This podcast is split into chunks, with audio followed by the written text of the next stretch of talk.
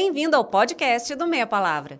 No episódio de hoje participam a mediadora de conflitos Rita Brant, o psicanalista Christian Dunker e o educador e humorista Cláudio Tebas. Boa audição! O GNT conta histórias de pessoas para entreter, gerar conversa, inspiração, reflexão e transformação. Nós do GNT e a empresa de curadoria de conhecimento Inexplorato nos juntamos para estudar a forma como nos comunicamos hoje e o impacto disso no modo como enxergamos o mundo. Para ajudar com essa questão, foi criada uma série de sete conversas chamada Meia Palavra. E o assunto hoje é a escuta, ou melhor dizendo, a nossa ilusão de escuta.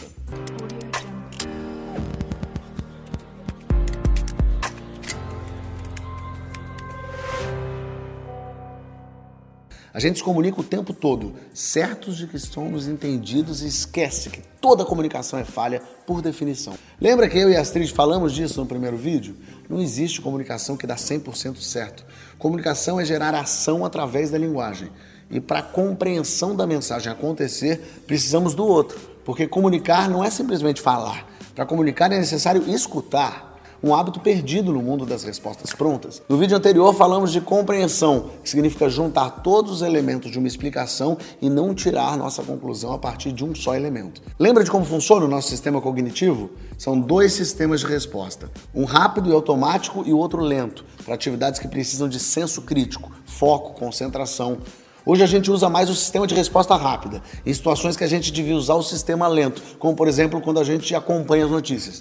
E a gente faz isso no dia a dia também. A gente cria relação entre coisas que não necessariamente têm a ver uma com a outra.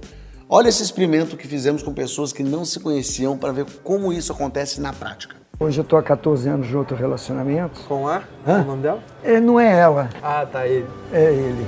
Muitas vezes a gente pensa a nossa resposta antes mesmo do fim da fala do outro. Ele nem terminou e já dizemos o que pensamos. Isso gera dois problemas. Compreendemos pouco ao não deixar a pessoa falar tudo o que precisamos ouvir e escutamos pouco, porque quando estamos pensando, deduzindo ou nos apressando em concluir aquela história, estamos deixando de escutar de verdade o que o outro diz. Eu sempre cortei minha unha da mão com tesourinha. Alguma vez você esteve conversando com alguém e de repente desliga? Ele só ouve blá blá blá blá. Blá blá blá blá. Aí a pessoa fala uma palavra que te interessa em especial e você volta. Mas você corta a unha meio em pedaços assim e não tem o que fazer. E responde algo nada a ver. Eu amo abacaxi fatiado com hortelã e sorvete de creme. É isso. Para escutar de verdade é preciso que você saia de cena por um momento e reconheça que na sua frente tem uma outra pessoa e todo o universo que ela carrega, tão importante e valioso como o seu. Escutar ativamente é estar aberto a entender os processos e necessidades afetivas do outro, que nem sempre são as mesmas que as nossas. Essa escuta ajuda na compreensão e na criação de laços mais profundos, seja com as pessoas do nosso círculo familiar, do nosso trabalho e até com desconhecidos na rua. Sem aceitar a existência do outro, a comunicação não existe. Sem perceber, a gente decide pelo outro o que ele tem que falar, como vai reagir, tudo isso durante uma simples e rápida conversa. Além disso, tem a falta de tempo e os muitos estímulos de todos os dias. Eles contribuem para que a gente não tenha paciência para esperar a nossa vez de falar. Parece que a gente quer resolver tudo para ontem. Na live que o Caio Braz fez com os youtubers do nosso canal do GNT, a gente falou sobre isso também. A pessoa tá falando uma frase, metade da frase você já não tá mais ouvindo, você tá pensando em responder, eu falei.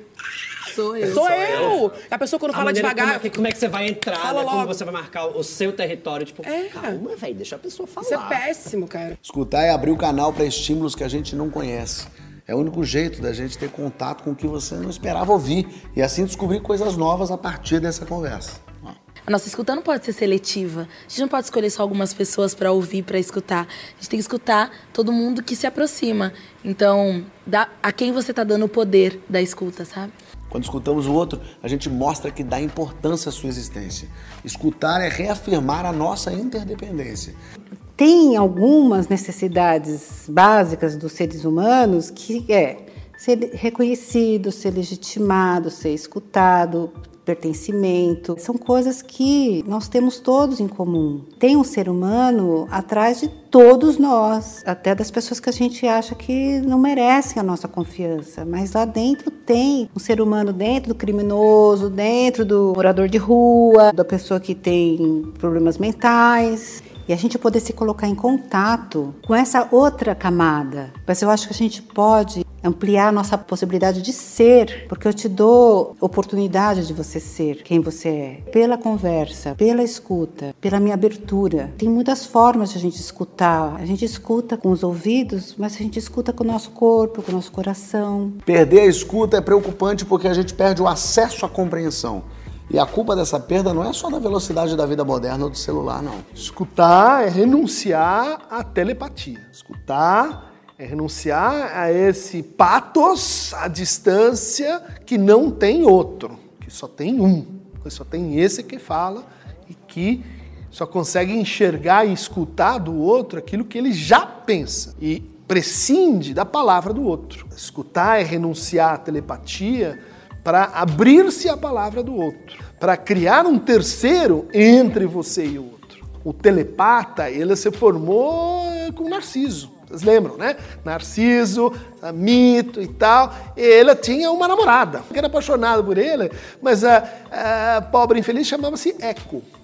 Né? Porque tudo que ele falava voltava para ele e ele só conseguia ser, escutar. Né? E então Eco acaba assim, solitária, no escuro de uma caverna, enquanto Narciso se afunda no seu, no seu lago de imagens. Né? Dentro dessa lógica, é essencial perceber que a gente invade o espaço de fala do outro, pois falamos a partir do nosso ponto de vista. É como acreditar, por exemplo, que vagões de trens destinados a mulheres é algo desnecessário porque você nunca foi assediado. Isso significa não levar em consideração 5,2 milhões de mulheres que vivenciaram essa situação.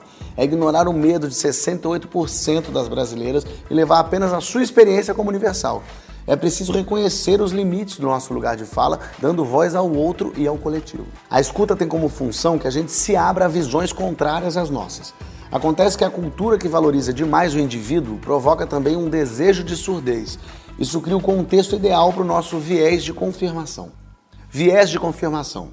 A tendência de filtrar, interpretar ou pôr informações que confirmem nossas ideias prévias. Os seres humanos foram programados para encontrar padrões e o viés de confirmação é um dos atalhos que usamos para dar coesão ao mundo. No contexto que vivemos hoje, ficamos menos abertos a outras estruturas de pensamento e a gente se prende a certezas e padrões já estabelecidos por nós mesmos. Quem ganha com isso? As famosas fake news. As notícias falsas são sustentadas também pela gente e a nossa propensão a concordar e disseminar um fato que faça sentido para nós. E assim, sem perceber, saímos espalhando ideias duvidosas. Assim como o viés de confirmação, outro fator que ganha peso é o que os psicólogos chamam de efeito halo. A tendência de previamente julgar uma pessoa a partir de uma única característica e a partir disso generalizamos outras, não necessariamente verdadeiras. Se você juntar o efeito halo com o que aprendemos sobre o sistema 1 e 2, o rápido e o devagar, descritos por Daniel Kahneman, percebemos que os fatores que influenciam na escolha de candidatos, por exemplo, são mais emocionais que políticos. I think that even the the politicians who are the most civilized uh, if they are going to attract a following, it is because they manage to appeal to the emotions of people. I hope that it's not the same kinds of emotion, that it's not hatred, that it's not fear, but that it's sympathy or empathy or hope. But, uh, but politician cannot succeed without appealing to emotions. Em meio a polêmicas políticas envolvendo análise de dados de usuários na internet, é importante pensar sobre onde a não escuta tem levado a gente. A hiperindividualização, somada ao desejo de surdez e aos vieses, formam um caldeirão ideal para os algoritmos nos fecharem ainda mais em nossas bolhas. O que está falando a bolha? Do que a gente gostaria. A bolha é uma boa imagem para assim, como a gente consegue imaginar uma vida sem ruídos uma vida em que todos falam a mesma linguagem. Uma vida em que todos se comunicam. Ah, é a bolha. Mas você não está exatamente na bolha. Vamos olhar assim para a vida real, as coisas como elas são. Você está em bolhas precárias, provisórias, em, em desejo de bolha. Porque o que acontece? As bolhas estão frequentemente explodindo. O que é uma bolha? É uma película extra fina, super sensível que reflete a minha imagem. Só que ela reflete deformadamente. Você olha, você é muito maior ou muito menor, côncavo, convexo, tem todo um conjunto de deformações óticas que vem junto com a imagem da bolha. Reconhecer a presença do outro e dar espaço para ele cria oportunidades de evolução nessa nossa existência compartilhada. No dia a dia dá para aplicar isso de vários jeitos. apaziguar e entender. Quando a gente recebe críticas, é importante ter sensibilidade para entender o contexto e o ponto de vista do outro sem cair em suposições. Com isso, podemos formular argumentos para baixar a guarda da outra pessoa e trazer a conversa para uma arena mais boa, né? Foi o que aconteceu com a comediante norte-americana Sarah Silverman, quando ela escreveu no seu Twitter que queria entender os apoiadores de Trump e seus pontos de vista, e recebeu um xingamento via rede social de um cara chamado Jeremy. Ao invés de bloquear ou revidar, ela foi até o perfil dele e respondeu que enxergava sua dor, porque viu que ele postava sobre problemas crônicos de saúde e que ele estava infeliz. Ela não veio com pedras na mão com um tweet lacrador, e sim abriu sua escuta para quem era até então um hater. Entre confidências, conselhos e desculpas, Sarah terminou a conversa em um pedido coletivo de ajuda aos seus seguidores que ajudassem Jeremy a encontrar um médico para lidar com seus problemas pessoais. Estabelecer pontes. Escutar permite criar integrações entre as diferentes partes e mostrar o que, que elas têm em comum e que não são antagônicas. Ouvir é um atributo físico. Agora, escutar é ter interesse, é permitir que o outro te habite. Escutar começa pela hospitalidade, uma hospitalidade real, assim. Permitir que você me habite com a sua língua, com seus hábitos, do seu jeito, para que a partir disso eu possa começar a cuidar de você, porque a hora que eu te hospedo, eu começo a entrar em contato com as suas mazelas. Acho que tem a ver que a gente está o tempo inteiro em competição com o outro.